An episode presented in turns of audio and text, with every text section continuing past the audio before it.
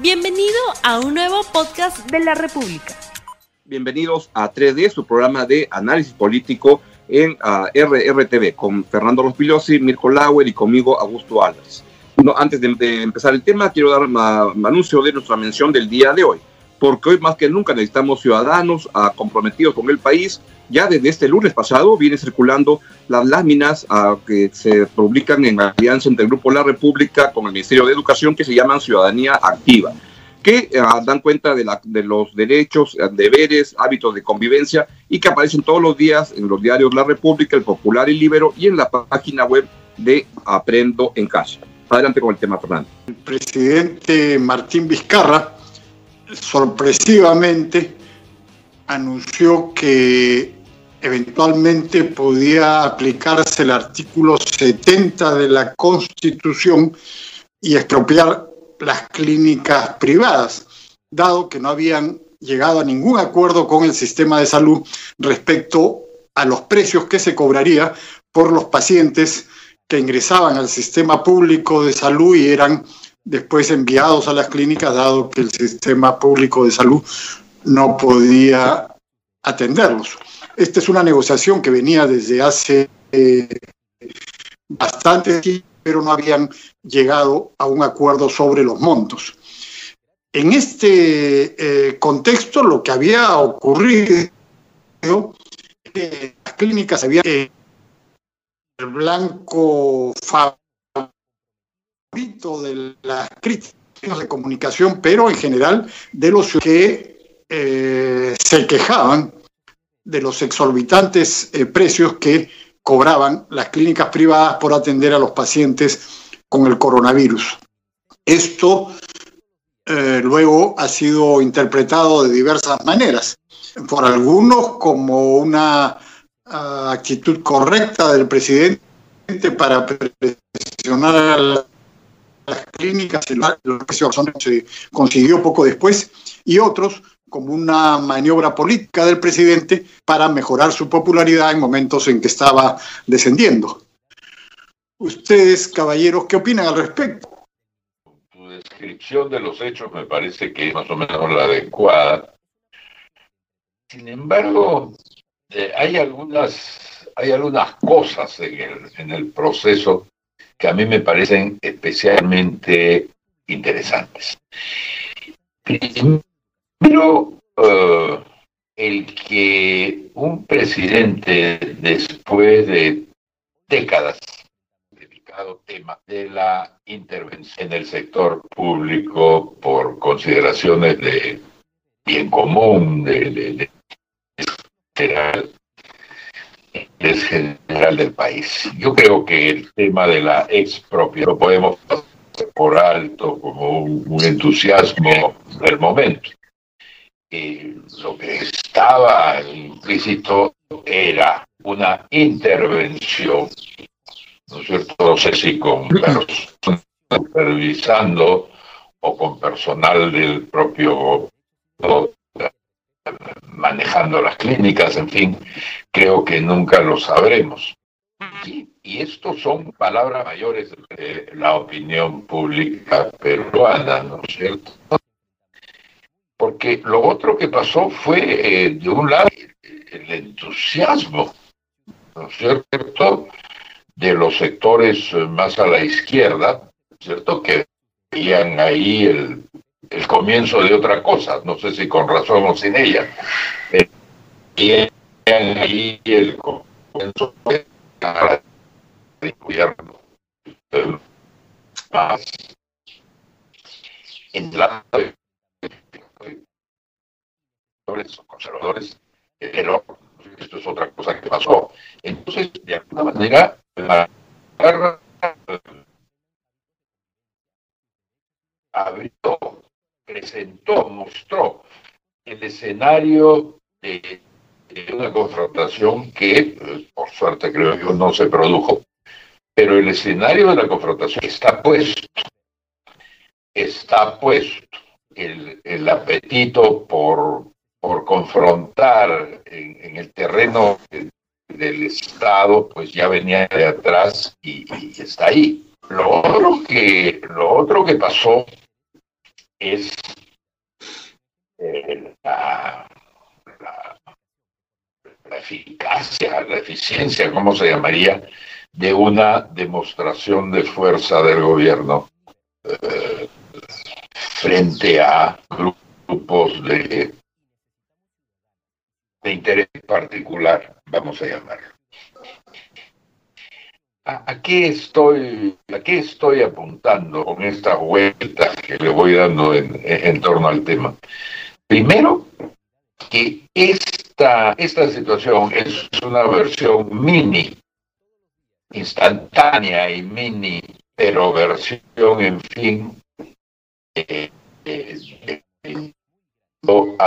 estatización de la banca de tiempos del primer Alan García, sin duda alguna, porque lo que puso eso sobre el tapete era finalmente los derechos del Estado. ¿Tenía el Estado derecho o no? Más allá de que uno estuviera de acuerdo.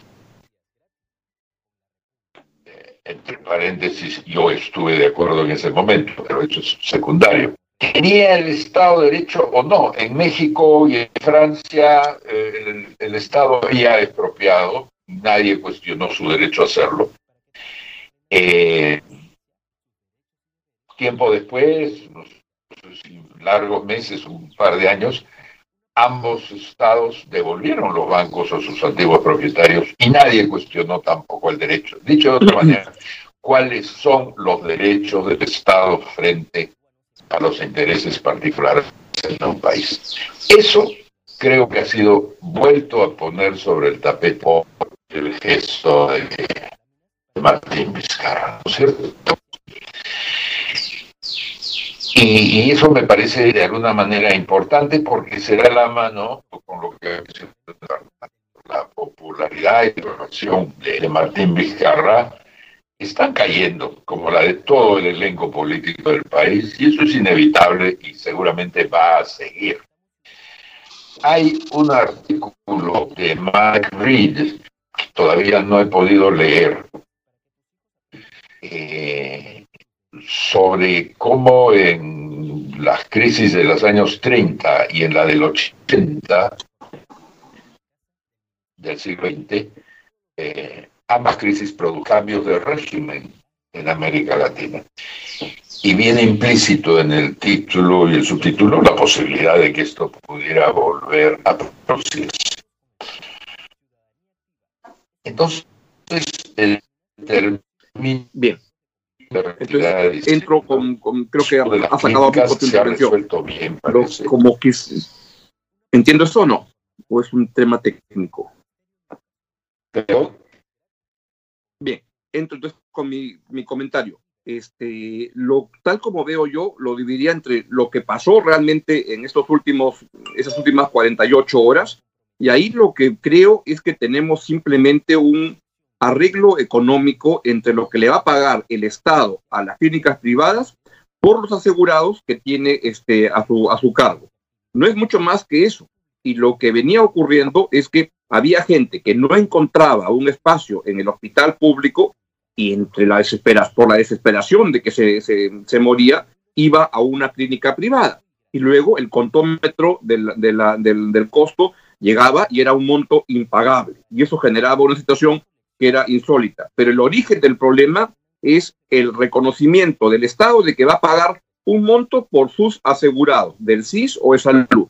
No es más que eso. Y además el efecto es que la oferta que se amplía con, con esto es que es lo que le queda a las clínicas privadas para poder atender. Al día de ayer eran solo nueve camas en las clínicas privadas que estaban disponibles para personas que vinieran este, a atenderse ahí. Yo tengo la impresión que es un arreglo muy de corto plazo y que puede ser un problema para el presidente Vizcarra porque lo que puede haber entendido mucha gente es que ahora ya se puede atender en una clínica privada este, sin problemas y va a preferir ir de frente a la clínica privada antes que al hospital público. Y eso va a generar un gran problema y ahí entro con la otra parte creo que fue un error del presidente porque él tenía el artículo 82 de la Ley General de Salud con la cual él estaba autorizado para situaciones de riesgo entrar y tomar las operaciones temporalmente. Contra eso, lo que hizo fue alusión al artículo 70 de la Constitución, que es el artículo de expropiación. Y entonces era la idea más absurda de, plantear el tema porque expropiación requería ley del Congreso, tasar el valor de las empresas, con lo cual eso no acababa antes de cuatro meses. Pero a mí me da la impresión o tengo sospecha que el presidente no puede tener una asesoría jurídica tan precaria que lo lleve a poner el tema de expropiación, porque leyó el artículo de la Constitución y este, lo que ha hecho es simplemente generarse él un problema, porque, y ahí entra el tema de más largo aliento, ha puesto otra vez esa palabra expropiación, que lo que ha hecho, y es lo que más me sorprende, es el furor y el entusiasmo que causa en sectores de izquierda, progresistas en el, en el país, que se avientan con un entusiasmo salvaje, diciendo que bueno, vuelven los viejos tiempos, este, y vamos a expropiar y que eso lo que tiene es una sensación de creer que la empresa privada es siempre mala y siempre perversa y siempre solo se preocupa por el lucro y el Estado, al contrario, es con todas sus deficiencias, que las ha demostrado en esta crisis, porque no pudo comprar los remedios, porque su capacidad de oferta hospitalaria, que debió haberla construido, nunca la llegó a construir. Este, y sin embargo, tanta gente que confía en que es mejor que el Estado haga las cosas, aunque las haga mal, a que las haga el, sector privado. Y esto nos lleva a un tema que es el tema, creo, de fondo acá, es que estamos llegando en esta etapa histórica del Perú, que creo que una manera de ver la, la, historia peruana es por muchos temas. Uno es la distribución de roles del Estado y de la actividad privada, y de hace tres décadas hubo un giro a creer más en el mercado que en el Estado. Creo que estamos llegando a un final de esa etapa y que se abre un gran debate sobre una nueva distribución de roles entre Estado y el, y el, y el, y el, y el mercado y que lamentablemente esa discusión se va a dar en el contexto de las ruinas que nos deja esta pandemia y de una elección presidencial en camino, con lo cual el pronóstico es negativo, es pesimista. Bueno, en ese contexto, con el Fondo Monetario y el Banco Mundial y los economistas anunciando la quiebra y desaparición de numerosas empresas, eh, es el momento en que, en que la condición subsidiaria del Estado que figura en nuestra Constitución debe ser revisada, el Estado debe entrar a, a, sustituirse en el caso de empresas que daban servicios o proveían de bienes que ya no van a poder entregar. Y yo creo que eso está efectivamente vinculado a, esta situación. Es decir, pues, pero mi tema, yo creo que no es tan puntual y tan sencillo como lo está mostrando tú, Augusto. Lo que creo es que no, no ha habido, como está sugiriendo eh, Michael Reed, el inicio de un cambio de régimen, pero sí es el primer hecho práctico o concreto de una nueva relación entre, el Estado y el privado, que puede, puede ser manejada como, ¿no es cierto?, como un, festival estatista o que puede ser manejada eh, como un impulso de muchas maneras, pero que la situación nueva, por lo menos como un hito, a mí me, parece, que, me parece que sí, ¿no es cierto? Eh, el caso de los peajes está, está ahí servido. Los peajes, en el sentido inverso, van a ser cobrados en el caso de un par de, en el caso de un par de días. Eh, se va a poder recuperar, ya nunca más se va a poder recuperar. Entonces, efectivamente, al Estado le ha caído, digamos, una nueva obligación y es ser un actor de más presencia en la economía peruana. No estoy sugiriendo que eso sea una buena noticia, pero noticia es de todos modos. Lo que hizo Vizcarra fue claramente una maniobra política para mantener o subir su popularidad. Yo estoy eh, de acuerdo con lo que decía Mirko al principio, por ejemplo, en que ciertas circunstancias el Estado tiene eh, no solamente el derecho, sino el deber de asumir ciertas obligaciones. Para eso estaba el artículo 82 de, la ley de salud que eh, permitía intervenir, no expropiar, sino intervenir para eh, poner las clínicas privadas también al servicio de la salud pública. Pero finalmente, como dice Augusto, eso es eh, pequeñísimo, ¿no? El número de camas UCI que tienen las empresas privadas, las clínicas privadas ahora, es muy pequeño y no va a cambiar significativamente la situación. Eh, el otro tema es que realmente las clínicas privadas habían logrado ganarse el tremendo repudio que había en ella. Yo estaba recordando cuando Vizcarra dijo esto, conversaciones que he tenido con diversas personas en diversos ámbitos y en todas las conversaciones surgía el tema de las clínicas privadas. Los cientos de miles de soles que cobraban y las familias que quedaban endeudadas y a veces el paciente moría. Es decir, era el tema que estaba en la boca de todos y Vizcarra eh, lo aprovechó. Ahora, el resultado de esto en términos de salud es ínfimo, en términos de popularidad probablemente eh, lo ayude un poco, pero contribuye a crear un clima de inestabilidad que es el que van a tratar de aprovechar los populistas en función de las elecciones del 2021. Y ahora mismo el Congreso en su interpelando, creo que a media docena eh, de ministros, ¿no? Eh, entonces. Estamos con problemas. Y que es muy perjudicial en función del proceso electoral. Creo que es un momento de, lamentablemente el día de hoy hemos estado con un poco de problemas técnicos que ha impedido este, el desarrollo de una conversación que la verdad que ha estado muy interesante porque es un tema que a partir de un hecho de muy corto plazo tiene un debate de fondo, que es el del replanteo de los roles del Estado, mercado, actividad privada, actividad pública, que es bien relevante para el país. Creo que es momento de... por favor.